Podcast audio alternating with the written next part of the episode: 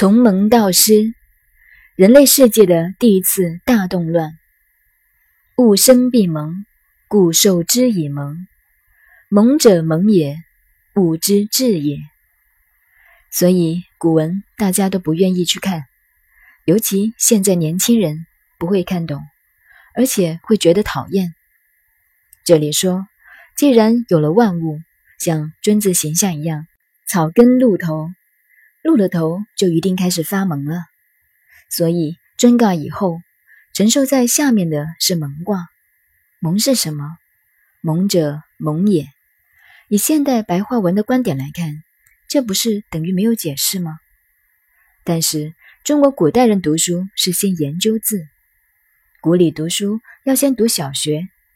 那时的小学不是现代的小学，古代的小学就包括了先认识字的意思。每一个字为什么这样写？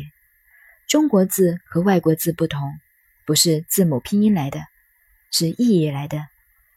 这里上面的“蒙”字是挂名，下面的“蒙”字是解释，是说万物刚刚发芽，以及说万物还在幼稚的阶段，所以又说物以至也。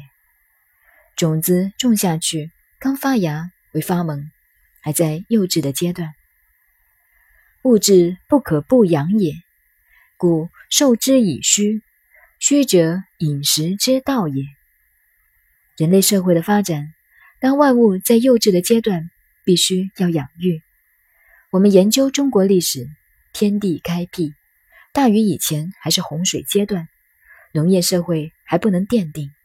等大禹建设了水利，天下分成九州，这个时候到了养的阶段。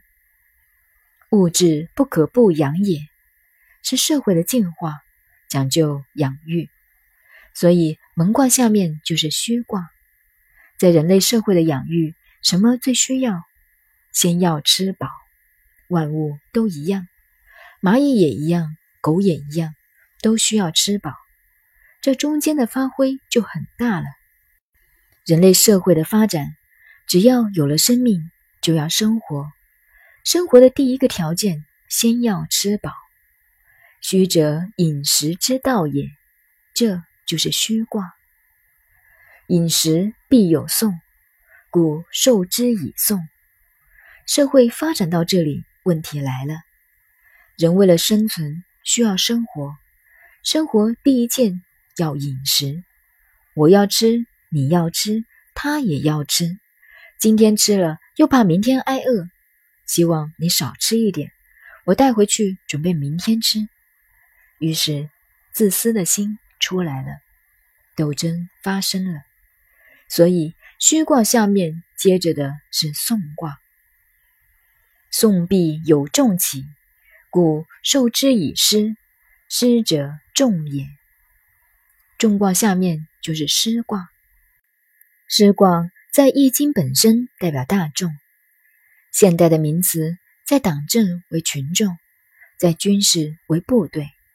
人类社会发展到有了自私心理，需要占有以后，就有斗争。有了斗争，自然联合成一个阵线。立场不同的两样观点就对立，立场相同的就联合为一群。